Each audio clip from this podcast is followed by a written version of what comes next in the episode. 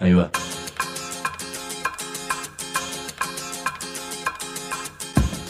La Vaca es una colecta de recursos, es una cooperativa de trabajo, es una página web, un periódico mensual, una editorial, una cátedra, un bar. Es lo que necesitamos crear para ganarnos la vida y perdernos la obediencia de vida. La Vaca es comunicación, ida y vuelta. Ahí va. Decimu, no te calles. Decimu, como se te cante, como te salga, como puedas. Decimu para que escuchen los que te dicen, vos no digas ni mu. Ahí va.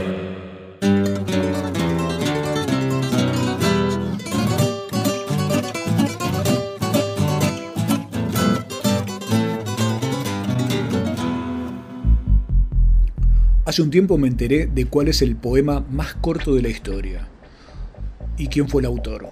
Había un señor, hay un señor que se llama Cassius Clay, que después se renombró a sí mismo Muhammad Ali. Era un artista que hacía boxeo. Pero resulta que lo invitaron a una universidad y todo el mundo le pedía que dijera un poema. Resulta que el pobre Muhammad Ali tiene Parkinson's, más los golpes de tantas peleas y tantas cuestiones, y le cuesta muchísimo hablar y, y expresarse en público. Sin embargo, habló y dijo lo que puede ser considerado, como te decía recién, el poema más corto de la historia. Dijo lo siguiente: Mi, we. Yo, nosotros. La gente lo ovacionó de pie y así quedó instalado que Muhammad Ali puede ser también un poeta. Me gusta mucho ese poema. Mi, we, yo, nosotros. Si te gusta, decimos. Decimu en el aire. La tierra en los pies.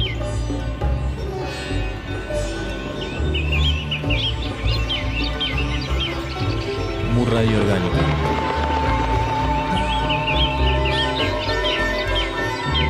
Consumo gratuito y libre.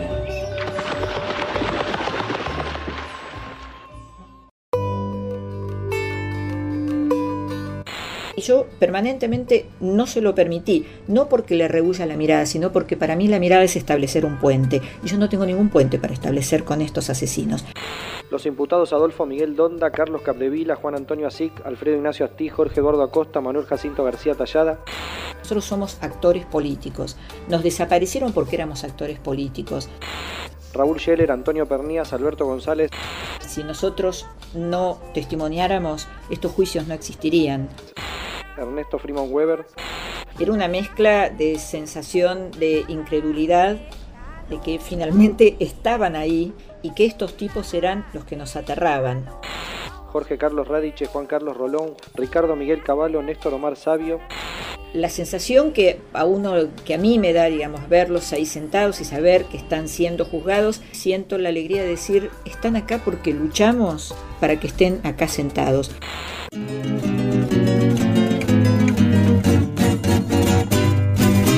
Siempre me gusta arrancar con preguntas. Una pregunta que me tiene perplejo de toda mi vida, yo diría, es, ¿hay justicia? Es una pregunta que puede ser filosófica, vital, jurídica. Al viajar, yo descubro que, pese a todas mis, mis broncas con respecto a la justicia argentina y cosas que ocurren, los extranjeros nos ven como bichos raros, porque ven a la Argentina como un país donde existe una cantidad de procesos judiciales, por ejemplo, frente a lo que ha sido el terrorismo de Estado. Hablo concretamente de Uruguay, de Brasil, donde estuvimos últimamente presentando Sin Patrón, donde nos ven casi como los, los popes de la ejecución y de la posibilidad de que haya justicia y de que haya memoria en Argentina. Y eso a veces uno no lo reconoce o, o no sabe hasta qué punto conviene valorarlo. Vamos a hablar un poco de todo eso porque además en este momento, en este mismo instante, está habiendo en Argentina una cantidad de juicios, todos los cuales son históricos. Hace un ratito estaba hablando con nuestra amiga Graciela D'Aleo, que es nuestra invitada de hoy, y que me decía justamente eso, me hacía ver cómo todo ese proceso es histórico, aunque lógicamente a veces uno se, se, enoje por los pasos demasiado lentos, por las cuestiones que se dilatan, pero existe la posibilidad de debatir esto y yo no sé si todos nosotros la estamos aprovechando como posibilidad y como privilegio de decir cómo enterarse de lo que nos ha ocurrido como país, de lo que ha ocurrido como sociedad y qué puede implicar eso también hacia el futuro. Graciela es una de las personas que estuvo secuestrada y desaparecida en la Escuela de Mecánica de la Armada. Ese es un poco el, el, bastión de este programa, porque ese juicio es uno de los que se está llevando adelante, uno de esos juicios históricos, y Graciela, te agradezco mucho que nos puedas recibir, y queríamos saber un poco eso. Cuando uno llega de afuera a esa situación de cómo están ocurriendo los juicios actualmente, ¿cuál sería el primer pantallazo que nos darías como para meternos en tema? La primera cuestión, digamos, yendo a tu pregunta inicial que decís acerca de si hay justicia, yo diría que hay que ser cuidadosos con el uso de los conceptos, digamos. Justicia es además, diría yo, un concepto bastante abstracto y a lo que me referiría en nuestro país, incluso en comparación, como estaba señalando vos antes, en comparación a lo que sucede en otros países, que es que en nuestro país yo no diría que hay justicia. Lo que diría es que está habiendo juicios a quienes cometieron violaciones masivas a los derechos humanos durante la dictadura cívico-militar e incluso hay juicios contra quienes hicieron, cometieron hechos similares antes del golpe del 24 de marzo del 76, porque no nos olvidamos que entre los juicios que están en marcha en distintas etapas, y en algunos casos bastante lentificados, pero también, por ejemplo, hay juicios abiertos contra los integrantes de la AAA, un grupo parapolicial que asesinó a cientos de, de militantes y de figuras políticas entre 1974 y 1976, digamos, antes del golpe del 24 de marzo. Ortega Peña, que se va a cumplir exactamente el 31 de julio, es el aniversario del asesinato de, de Rodolfo Ortega Peña, por nombrar a dos, digamos, estás hablando de Carlos Mujica, el 11 de mayo de 1974. O sea, por eso la primera puntualización que quería hacer es, en nuestro país sí lo que está viendo es juzgamiento. Hay un poder judicial que creo que nos eh, un poder judicial que está actuando a partir de una serie, de, digamos, una larga trayectoria de lucha contra la impunidad por parte de las organizaciones populares, de las organizaciones sociales,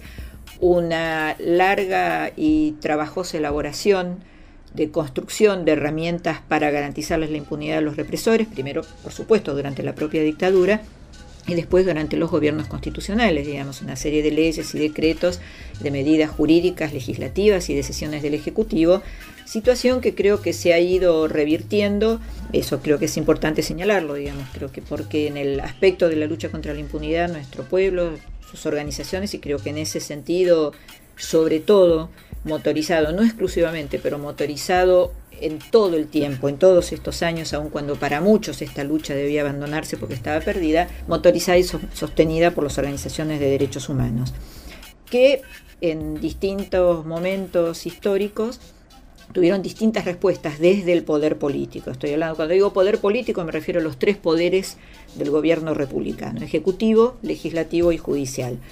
En el año 2003, me parece que es una, fecha significativa, hubo un punto de cruce entre lo que fueron las demandas del movimiento popular, de las organizaciones de derechos humanos y, organizaciones que tomaban este eje, el eje de la lucha contra la impunidad, como uno de los temas centrales de su acción política, y ahí hubo, yo decía, un cruce, un encuentro entre la demanda popular y lo que fue la decisión política acá señalaría de dos poderes del Estado, digamos, el poder ejecutivo, en ese momento cuyo frente estaba Kirchner, que acompañó eh, la demanda popular de anulación de las leyes de impunidad, de las leyes de punto final de obediencia de vida, y un poder legislativo que cuyos, muchos de cuyos miembros individuales seguramente cuando fue el momento de votar las leyes de impunidad levantaron la mano para aprobar esas leyes. Y con qué entusiasmo. Pero, eh, y con qué entusiasmo, exactamente, pero que en el año 2003 levantaron la mano para que las leyes de impunidad fueran anuladas. Y después vino, diría, un cruce con el, otro poder, digamos, con el otro poder, el poder judicial,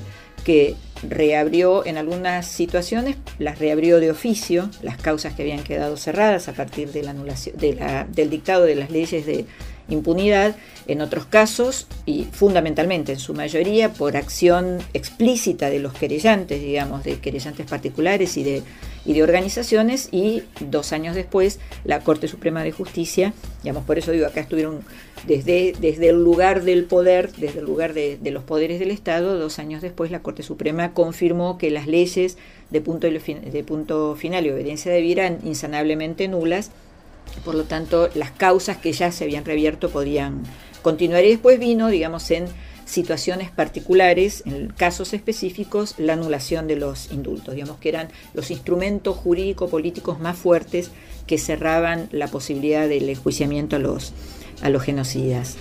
Entonces, claro, uno ve que hay un combustible, un motor de, estos, de esta posibilidad de juzgamiento que ha estado en las organizaciones de derechos humanos en el empuje que le dio siempre la gente, incluso en el peor momento de los indultos y demás. Yo recuerdo que aparecía hijos con los scratches, siempre hubo movimiento sobre esto, siempre hubo como un reclamo que en esta época se pudo concretar y materializar en juicios que ya no fueron los juicios de la verdad que hubo en algún momento, sino juicios de verdad. De verdad, ahí va.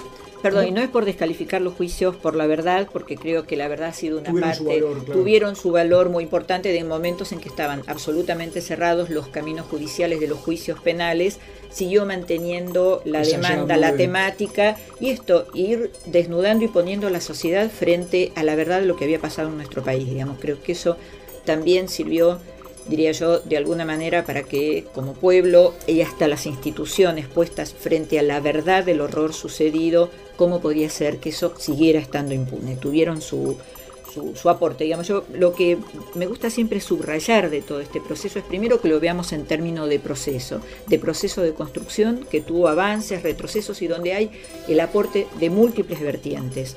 Y donde creo que mm, la otra cuestión importante, digamos, para resaltar de esto, además del hecho de que hoy están siendo juzgados, desde hace ya varios años están siendo juzgados los genocidas, es que también fue construyendo socialmente una cultura, incorporando nuestra subjetividad social, que la lucha contra la impunidad es una lucha tan central como por ejemplo la lucha por demandar, no sé, aumento de salarios, seguridad social, vivienda, salud y educación, y que si en nuestro país la impunidad no ha desaparecido, efectivamente los crímenes que se cometen desde los sectores del poder no han desaparecido por arte de magia, la historia de la humanidad nos lo demuestra, pero sí creo que nuestro pueblo está hoy mucho más firme y mucho más plantado y por eso ya los crímenes, diría yo, no sé, de la policía del gatillo fácil, no quedan todos impunes como quedaron durante décadas. O sea, hoy el asesinato de Darío Santillán y Maximiliano Costecchi digamos, por nombrar dos hechos profundamente significativos,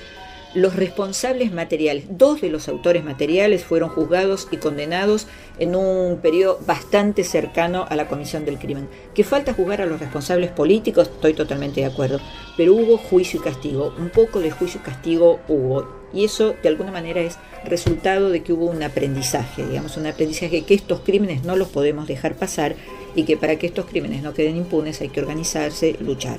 Esto, Graciela, como siempre, es como una nueva forma de abrir nuestras cabezas. Me parece que hiciste una introducción que es fantástica como para poder ahora meternos de a poco en los juicios que se están llevando adelante y en qué medida eso está representando la posibilidad de que se haga justicia o de que podamos reflexionar sobre estos temas y que se juzgue a los genocidas. Nada menos que semejante tema. Ya volvemos.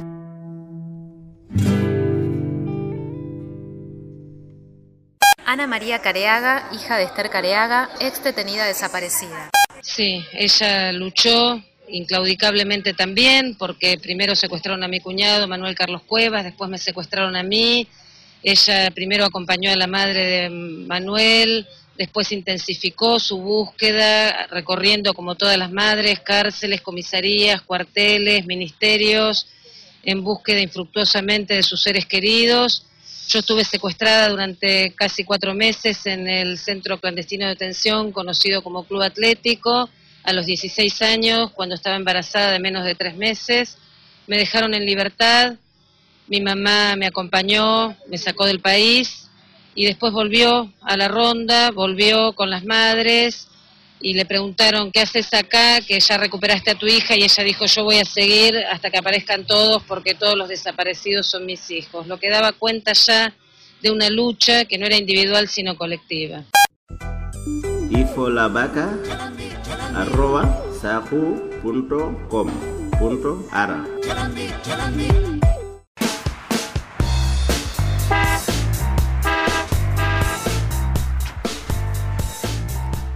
Punto de encuentro. No tenemos tele ni reloj, pero hay mate y cosas ricas que te sirven de recreo en pleno congreso. punto de encuentro, punto de encuentro y Polito Yrigoyen 1440.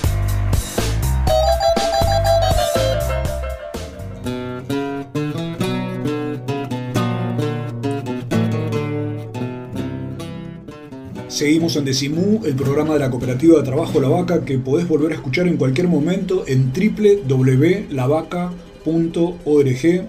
Esta semana estamos muy contentos porque está saliendo la MU nueva con una historia de un viejo verde y todas las cuestiones de los esteros de Liberá que ya vas a poder ver.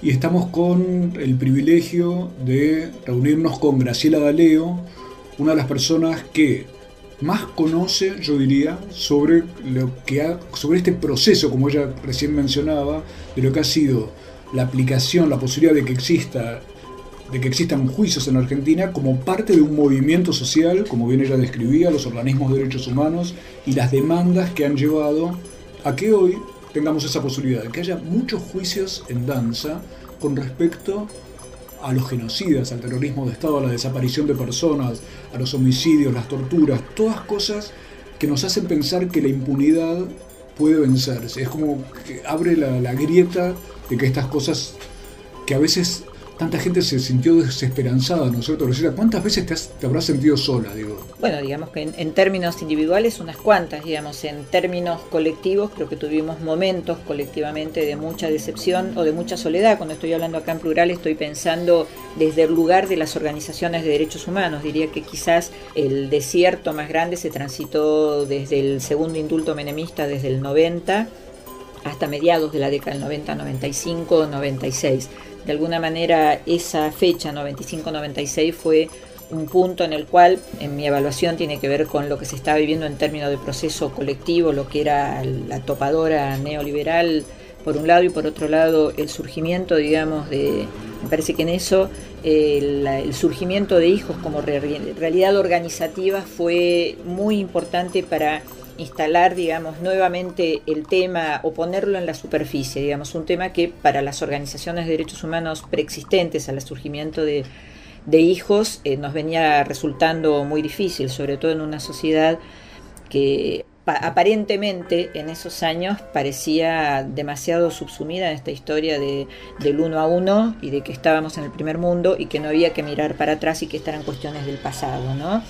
Creo que esa esa sensación de soledad colectiva a quienes teníamos este como uno de los ejes centrales de nuestra práctica política se fue revirtiendo a partir de que nuevamente empezó a visibilizarse socialmente eso. Agreguemos también que la apertura, por ejemplo, la marcha a los 20 años del aniversario del golpe en 1996 que motorizó esas, por eso yo decía, hay que ver esto tanto en términos de proceso, en la intervención de tantas variables, la apertura de juicios en España, cuando acá no se podían hacer juicios, eso también curiosamente como que reintrodujo el tema en la Argentina. ¿no? Tal cual.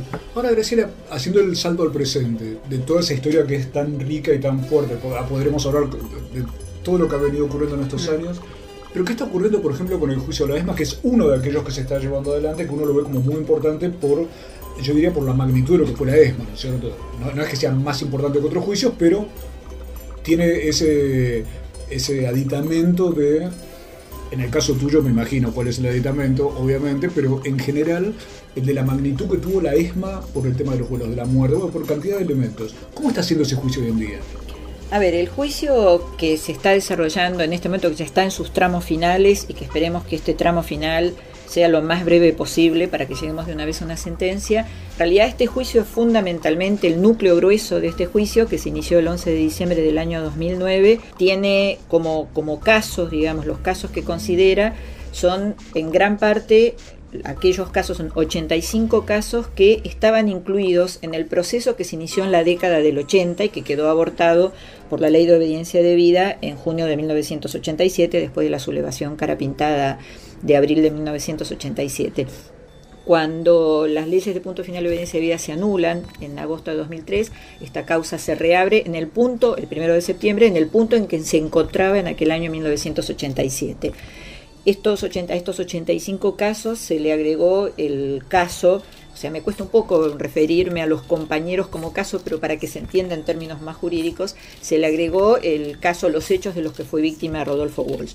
Entonces, a este pequeñísimo tramo del juicio de la causa, de la causa ESMA incluye a lo sufrido por 86 víctimas y los autores, digamos, de los crímenes contra estas 86 víctimas, víctimas que están imputados en este caso son 18. Hago estas salvedades porque estos 18 en otros tramos de la causa están imputados por muchísimos más hechos. Yo diría que en, en la actualidad, entre el ámbito de instrucción y lo que ya está en el tribunal oral esperando turno para iniciarse el juicio oral, cuando termine este, hay aproximadamente identificados más de 900 víctimas y los represores son más de 60. En algunos casos se repiten, digamos, pero digamos, toda la magnitud de lo que se ha logrado avanzar en cuanto a lo que es la investigación de los crímenes cometidos en la Escuela de Mecánica de la Armada. Y agregaría, creo que me quedo corta cuando dije la cantidad de represores, porque no estoy tomando en cuenta, por ejemplo, los últimos procesados, los últimos detenidos y procesados, que son algunos de los cuales son pilotos que este, se presume que están acusados de haber piloteado los aviones en los cuales, de los cuales fueron tirados vivos nuestros compañeros al mar. Pero en este tramo específicamente, que es muy pequeño, que no es significativo en cuanto a la magnitud de los crímenes cometidos, en cuanto a cantidad, sí tiene la fuerza simbólica de que primero por ahí suena demasiado pragmática, se está realizando hoy. Tiene esa significación. Se está, haciendo el juicio hoy. No en las condiciones ideales, no por todos los crímenes, no por todos los compañeros, pero este tramo, este juicio se está desarrollando hoy. La otra cuestión que diría es que en ese, digamos, permítaseme esta especie de licencia sociológica, digamos, en este muestreo de las 86 víctimas, cumple, eh, cubre prácticamente todo el periodo en que funcionó la ESMA, porque hay casos de compañeros que fueron secuestrados en el mes de mayo de 1976, otros en octubre del 76, compañeros que fueron secuestrados y desaparecidos o que sobrevivieron en el año 77, en el 78, 79, 80 y quizás con el prisionero más eh, nuevo, digamos, que, es, y que estuvo más tiempo quizás secuestrado, que es Víctor Basterra, por ejemplo, que Víctor, pero bueno, en el caso de Graciela Alberti es secuestrada en, en enero de 1980, pero prácticamente digamos cubre todos los años de funcionamiento de la ESMA. En cuanto a los represores, la cuestión es como un poquitito más acotada porque el grueso de los represores que están siendo juzgados en este tramo de la causa fundamentalmente actuaron en los primeros años, aunque tenemos de los que actuaron digamos, durante todo el periodo y de los que actuaron en la segunda etapa. Por ejemplo, Donda, que estuvo en la primera etapa en la ESMA y después vuelve a la Escuela de Mecánica de la Armada a fines del año 78, es uno de ellos. Estamos hablando de las madres secuestradas, del caso Rodolfo Walsh, como recién decía Graciela, y de cantidad, decenas y decenas de casos de chicos desaparecidos que nacieron en la ESMA, o sea, de cantidad de situaciones, pero te quiero preguntar una cosita, pero te pido muy brevemente, ¿qué impresión te dio el día que empezó este juicio la ESMA y estaba el señor Alfredo Astiz leyendo el libro Volver a Matar?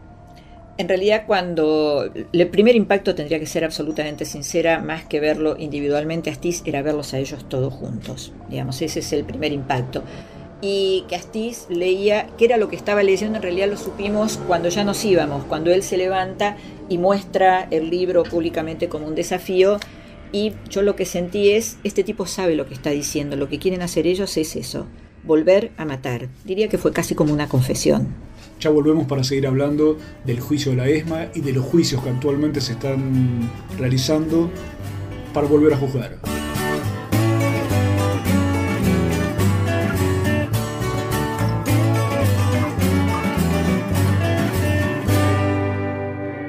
Juan Cabandier, legislador de la ciudad de Buenos Aires por el Frente para la Victoria. Nació en la ESMA y es el nieto recuperado número 77 por las abuelas de Plaza de Mayo. Yo soy hijo de desaparecidos. Eh, durante la etapa de mi niñez, adolescencia, juventud, hasta los 25 años, este, estuve este, en una familia que, no era mi familia, yo soy hijos desaparecidos apropiado en dictadura militar. Entonces este, viví 25 años donde mi identidad estuvo falseada. Mi pensamiento empieza a girar más, este, empieza a girar a, la izquierda, a la izquierda. Esa resignificación del análisis político, del análisis de la historia argentina, hizo que yo también me, me empiece a cuestionar acerca de cuál era mi identidad. Este, y a empezar a, cuestionar si, a cuestionarme si yo era, podía llegar a ser un hijo de desaparecidos, que las abuelas estaban buscando, y así fue cuando bueno, empecé a juntar elementos que tenían que ver con eso, eh, a unir, a atar cabos, a unir elementos, a juntarlos y eh, desarrollar como una hipótesis este, acerca de, eh, de quién era yo. www.lavaca.org. El municipio de Lomas de Zamora iniciará la construcción de un tendido de red cloacal que beneficiará a más de 270.000 vecinos de Cuartel Noveno. Gracias al apoyo del Gobierno Nacional, en 2015, el 100% de los lomenses tendrá cloacas. Municipio de Lomas de Zamora, lo estamos haciendo juntos. Intendente Martín Insaurralde. Presupuesto Participativo 2011. En Morón, los vecinos y vecinas proponen ideas para mejorar los barrios. Participa. Participa. Y sé protagonista. Consulta en tu UGC más cercana 5279-3233 o ingresa a www.morón.gov.ar Municipio de Morón. Sumate a la campaña, afilia a un compañero. Más ideas, más brazos, más voces, igual a fuerza. ATE, Asociación Trabajadores del Estado, Consejo Directivo Nacional, Central de Trabajadores Argentinos, CTA. Estudia en el único centro oficial de idiomas de la Universidad de Buenos Aires. Sede central 25 de mayo 221. Escribinos a idiomas.filo.uva.ar o visita www.idiomas.filo.uva.ar. Sedes en Barrio Norte, Belgrano, Caballito, Palermo, Paternal, Núñez. Único centro oficial de idiomas de la Universidad de Buenos Aires.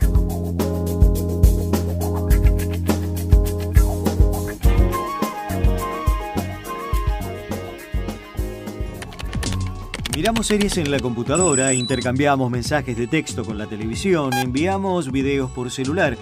La tecnología evolucionó. El sindicato también.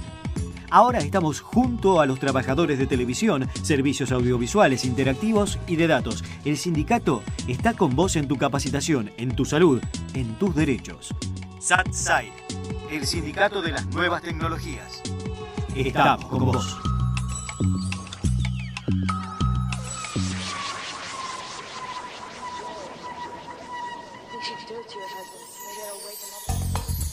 El Sindicato de los Trabajadores de las Telecomunicaciones, pluralista, democrático y combativo. Nuestra página web www.foetrabsas.org.ar. Si sos telefónico, sos de Foetra.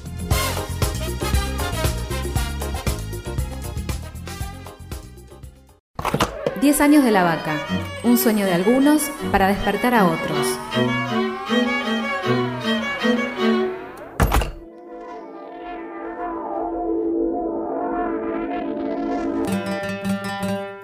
Seguimos en Decimú, el programa de la Cooperativa de Trabajo La Vaca. Podés volver a escucharlo en cualquier momento, como otros 70, 80 programas. Con Graciela ya hemos hecho un programa hace como dos años, que también se puede volver a escuchar en www.lavaca.org.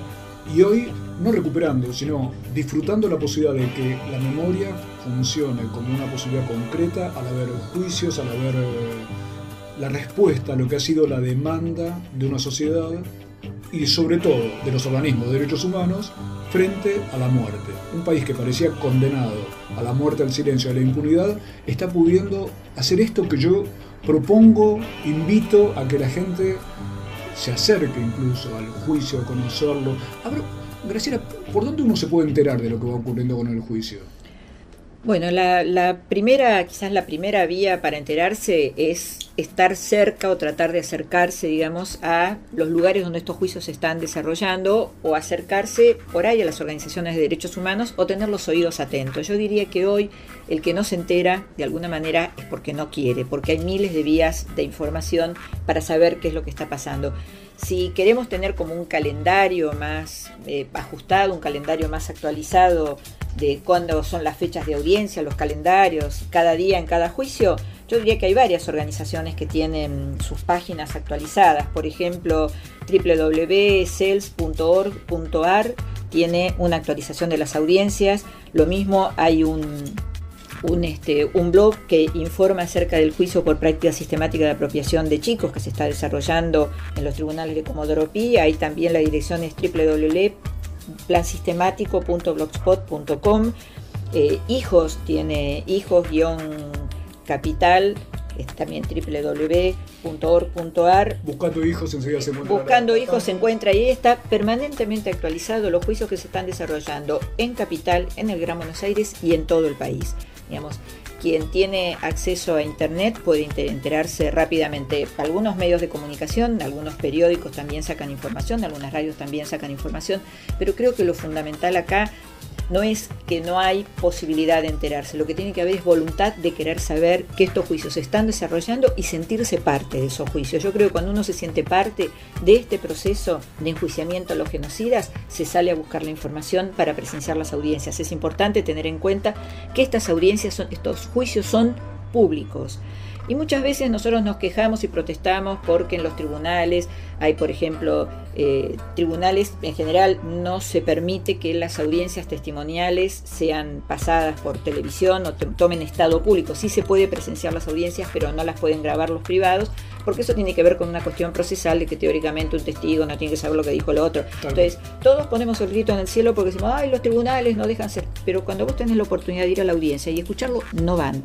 Hay veces que las salas de audiencias están prácticamente vacías. Y yo digo, Graciela, es una muestra de burrés, si se me permite ah. el neologismo, porque cuando al haber viajado estos últimos años a cantidad de, por cuestiones periodísticas, uno ve cómo desde afuera se ve como un privilegio y una posibilidad enorme esta de que existan los juicios, que uno puede ir, es gratis y está haciendo como una cuestión, yo digo, casi terapéutica desde el punto de vista, además de lo que significa como cuestión histórica, desde el punto de vista de lo que ocurre de lo que ha ocurrido, es verlo y verlo en funcionamiento. Nos morimos por ver las películas de juicios. Exactamente. Que son tan lindas. Y acá lo tenés concretamente y donde el que está sentado en el banquillo de los acusados puede ser, por ejemplo, el Tigre Acosta o Astiz o cualquiera de los señores de la ESMA o tantos otros.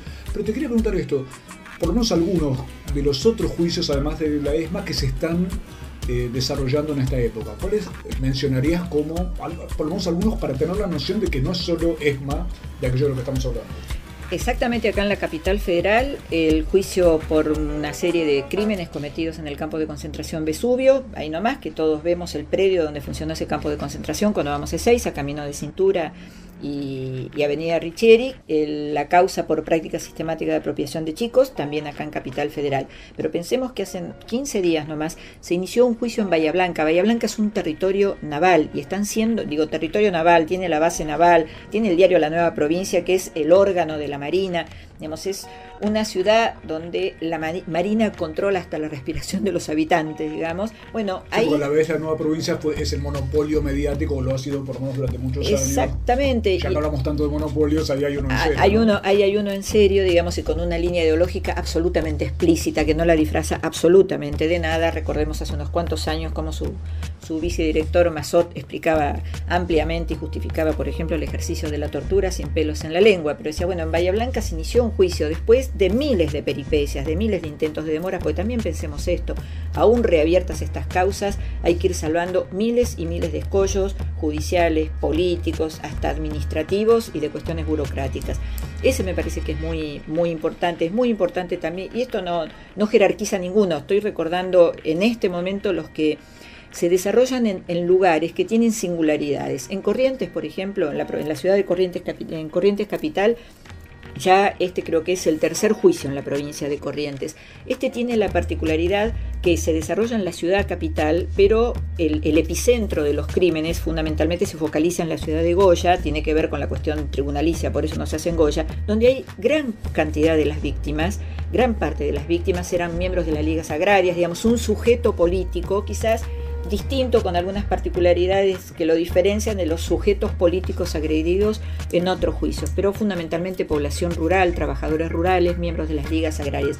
En Mendoza, por ejemplo, está ya bastante avanzado y a punto de concluir el, un juicio en la ciudad de Mendoza capital por una serie de crímenes cometidos contra numerosas víctimas, entre ellas quizás el nombre que le suene más a los oyentes es Francisco Pacurondo, el poeta montonero que, fue asesinado en Mendoza. Mendoza ya tiene su sentencia de un juicio que se llevó adelante en la ciudad de San Rafael el año pasado. En Salta se está llevando adelante el juicio por el asesinato del gobernador Ragone y otras víctimas. Digamos, Ragone fue gobernador de la provincia de Salta y está, está desaparecido.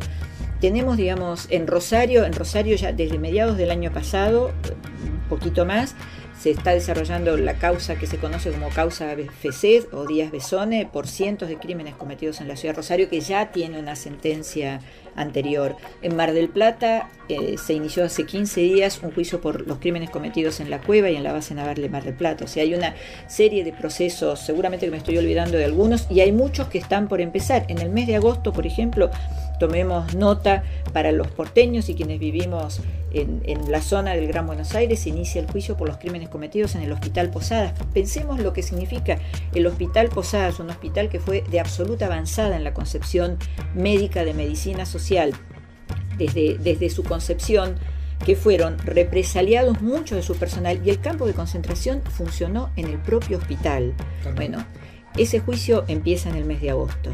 La historia presente a través de esos juicios de cada una de esas situaciones y, la, y me parece que es, como te decía antes, Graciela, una burrez que no nos permitamos acceder, enterarnos eh, de algo que costó tanto además llevar adelante.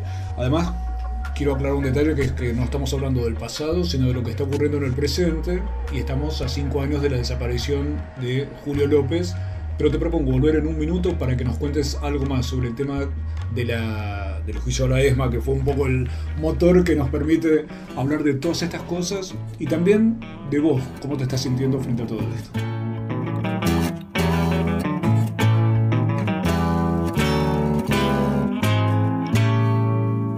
Carolina Barsky, abogada del Centro de Estudios Legales y Sociales durante la etapa de alegatos en la causa ESMA. Señores jueces, queremos acentuar que la justicia argentina aún tiene un largo camino por recorrer. Sin embargo, no podemos dejar de mencionar que la justicia llega demasiado tarde para muchas víctimas y sus familiares que murieron sin poder alcanzarla. El presente alegato lo dividiremos en, en tres grandes partes. En una primera parte nos referiremos al contexto que hizo posible la comisión de estos hechos aberrantes, explicaremos la estructura represiva en la cual actuaron los imputados y el funcionamiento de la ESMA como centro clandestino de detención.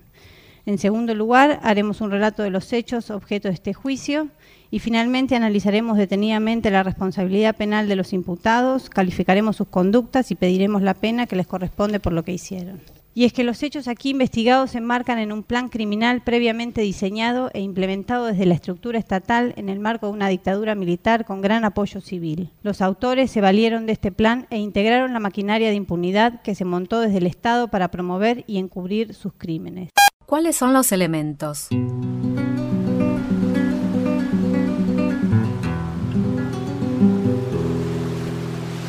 Agua,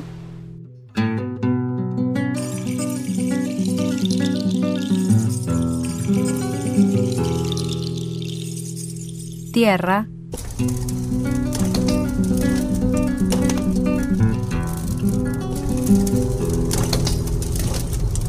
fuego,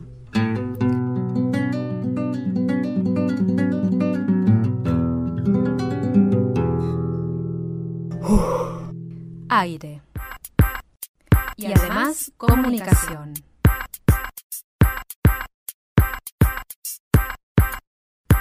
Decimum. Para que todo lo apagues.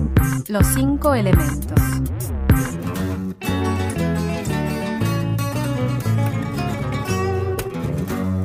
Último bloque de Decimú, el programa de la cooperativa de trabajo La Vaca. Yo, Graciela, es como que querría que la charla recién esté empezando. Vamos a tomarlo así, como que está empezando. Estamos hablando de los juicios que se están llevando a cabo por violaciones a los derechos humanos, por los crímenes, las torturas, los vuelos de la muerte, el terrorismo de Estado, genocidas que están siendo juzgados en este momento, por ejemplo, en el caso de la ESMA, y Graciela aparte nos ha dado un panorama tremendo de la cantidad de juicios que hay en todo el país, y nos preguntábamos recién cómo puede ser que no vayan todos los chicos que estudian derecho y yo agrego, Graciela, a todos los chicos que estudian periodismo. ¿Cómo puede ser que las facultades no estén enviando a todo el mundo a conocer esto? Porque es un ejercicio, como te decía antes, me parece de conocer, un ejercicio terapéutico, un ejercicio de eh, que para un periodista o un abogado, para empezar a hablar, sería indispensable para entender algo de la vida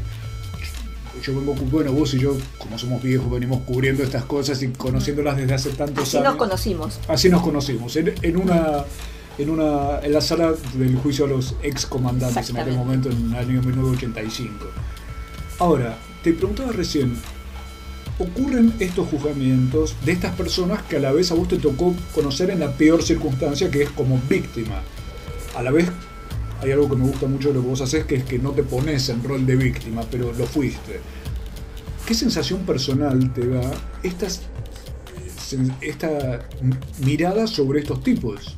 Sobre estos genocidas que además fueron los que te pusieron en ese rol de víctima en realidad yo diría, o sea, subrayo lo que señalas vos, digamos, a mí no me gusta ponerme en el lugar de víctima, pero sí reconozco que yo, como tantos, como miles, como la sociedad argentina, fuimos victimizados por la dictadura, por los miembros de las Fuerzas Armadas y sus socios civiles. Cuando uno está ahí en, la sala de audiencias, sucedió en, en las primeras audiencias, digamos, a las cuales a las cuales ellos están obligados a asistir, porque después a la mayoría de las audiencias testimoniales no, no asistieron, era una mezcla de sensación de incredulidad, de que finalmente estaban ahí, estaban ahí, y que estos tipos eran los que nos aterraban. Algunos de ellos quizás hoy tienen un aspecto que no asustarían ni a una mosca, pero para mí siguen siendo los tipos que imponían a sangre y fuego el poder y el terror entre nosotros y, frente a todos, ¿no? Ese viejito que hoy tiene 80 años era el que en aquel momento decidía sobre la vida o la muerte de las personas. Exactamente, y creo que esos viejitos de 80, bueno, algunos tienen 60, Astis tiene menos, tiene menos de, de 60 años, digamos, es del año 52, si no me equivoco, 51. Ese no es, Ese no es viejito pero yo diría que puestos a ejercitar el poder que tenían en aquellos años con la edad que tienen hoy, harían lo mismo. Y si no pensemos, Jorge Julio López está desaparecido desde el 18 de septiembre del año 2006. No me cabe absolutamente ninguna duda que uno de los grandes responsables, el que ideó el operativo de secuestro y desaparición de Jorge Julio López, entre otros y centralmente, es el comisario Checolás, que es un viejito canoso, cuya mirada sigue teniendo seguramente el mismo hielo y el mismo poder de odio y deseo de aniquilamiento de todo aquel que se le pueda oponer como en los años en que ejerció, digamos, de este, segundo, haciendo la segunda o la tercera al genocida Camps. La, sensación que a uno, que a mí me da, digamos, verlos ahí sentados y saber que están siendo juzgados y que nuestra palabra contribuye a esa sentencia es, yo decía, yo no sé si la palabra sería alegría, digamos, están tan cruzados los sentimientos con lo que perdimos a manos de ellos, cuando digo perdimos, digo como pueblo, como organizaciones, digamos, yo en ellos veo las manos, la cabeza, la inteligencia de los que desaparecieron a miles de mis compañeros, de mis compañeros en lo particular los conocidos y los que colectivamente nunca conocí, pero que son nuestros compañeros. Pero en otro momento sí siento la alegría de decir, están acá porque luchamos para que estén acá sentados. No tengo, la verdad que no me agarre y no lo digo por ser políticamente correcta, no tiene que ver con un sentimiento de venganza, más allá de que ellos no se cansan de escribir y declamar que están siendo objetos de, venganza. De una política de venganza. De una política de venganza. Sí creo que, digamos, el, sentimiento como más profundo que, que, a mí me, me, embarga es, por un lado, decirle a mis compañeros que ya no están, algo hicimos para que todos estos crímenes no queden impunes y creemos que esto sirve para contribuir a construir la sociedad más justa con la que soñamos. Eh, hay momentos que confieso que me inspiran un profundo temor, la, verdad que...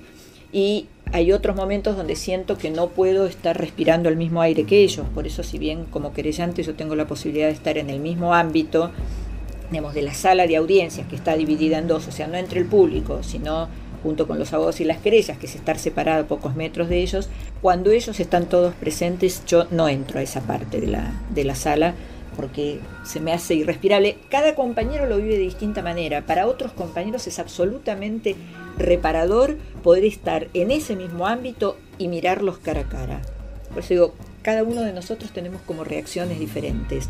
Yo recuerdo que durante la, audiencia en la, que, en la que declaré yo, eh, asistió, digamos, a más de Caballo, que estaba siempre Rolón, que es uno de los represores que yo sufrí, digamos, durante gran parte de mi cautiverio. Y él permanentemente lo que buscó es establecer un encuentro, una mirada conmigo. Y yo permanentemente no se lo permití, no porque le rehuya la mirada, sino porque para mí la mirada es establecer un puente. Y yo no tengo ningún puente para establecer con estos asesinos.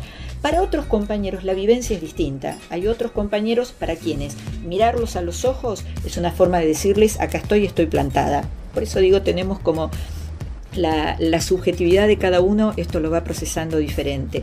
Pero sí diría que con todas estas sensaciones contradictorias que, que, me atraviesan en este camino, lo que quizás lo más eh, profundo, lo más profundo que, que, se va cimentando es esta convicción de valió la pena seguir insistiendo en este reclamo, en esta exigencia, porque no es una consigna más decir la única lucha que se pierde es la que se abandona.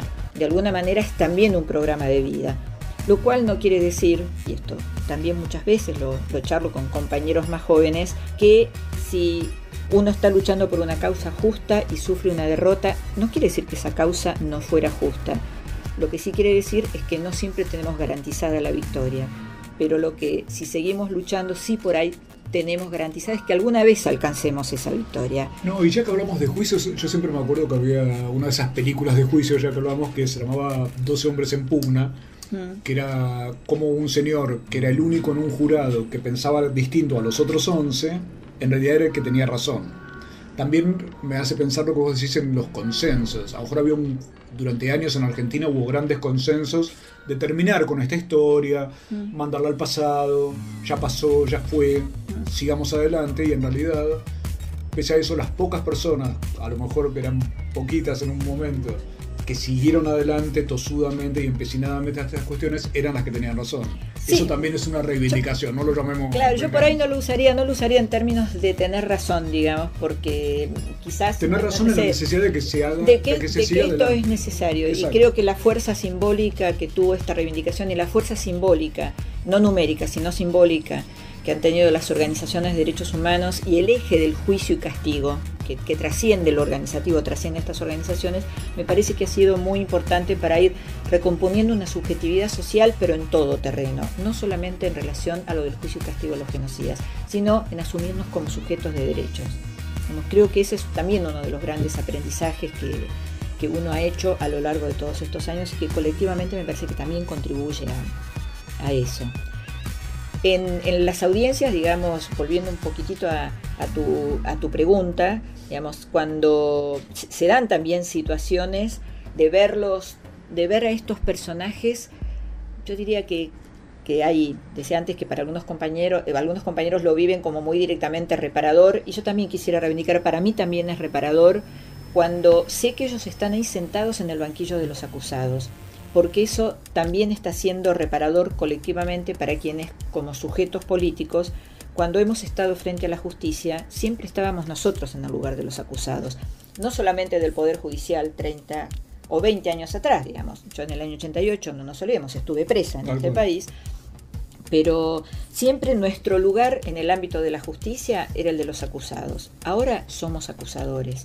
Creo que eso también es importante. También nos ha permitido a nosotros, sobre todo, corrernos o no dejar que esa condición de haber sido víctimas, que es cierto, sea lo único constitutivo de nuestra identidad. Nosotros somos actores políticos. Nos desaparecieron porque éramos actores políticos. Tener este papel, acá me estoy refiriendo ya como más particularmente a los sobrevivientes, digamos, tener este rol tan importante, y no lo digo por pedantería, si nosotros no testimoniáramos, estos juicios no existirían acá el, peso de, la producción central de la prueba contra los genocidas, represores que actuaron utilizando el aparato del Estado clandestinamente, digamos, y que han tratado de cubrir sus crímenes con una serie de pistas falsas o escondiendo la documentación, aunque en algún lugar está, y que a veces se les va la lengua y y yo diría que más que confesar, alardean de, sus crímenes, creo que la palabra del sobreviviente, de los familiares, es absolutamente central para que estos juicios lleguen a la justa condena. Y digo que esto también es reparador. Si bien no es fácil para nosotros sentarnos en una audiencia, volver a plantear eh, y, a, testimoniar sobre todo lo vivido, sobre todo lo atravesado, revivir todo eso en este ámbito tiene un sentido, un sentido que va a culminar en una justa y necesaria condena. Así que todas estas cuestiones son también las que me atraviesan cuando estoy sentada en una audiencia o cuando no necesariamente estoy sentada en una audiencia, pero sí estoy trabajando, yo formo parte de uno de los equipos que trabajan en los juicios y a veces digo, me quiero sacar la ESMA de encima porque me invade la ESMA, esto de trabajar, de grabar los testimonios, analizarlos, preparar los alegatos, preparar la prueba. Pero bueno, en otro momento digo, bueno, esto nos va a permitir sacarnos la ESMA de encima de una forma más definitiva cuando logremos la condena de todos. Quebrar la impunidad, quebrar el miedo, el silencio, la mentira, y todo eso no como un discurso, sino como una posibilidad concreta, algo que está ocurriendo. Vuelvo a invitar a todos los que estudian periodismo, a todos los que estudian derecho, a todos los que estudian ser personas, ser ciudadanos. Esta posibilidad es muy accesible a través de las páginas del CELS o de hijos, como recién contaba Graciela, uno se puede enterar perfectamente de qué está ocurriendo y calculamos que para septiembre va a estar la sentencia en particular del juicio a la ESMA. Ojalá sea una forma, como decía recién Graciela, de que nos saquemos la ESMA de encima.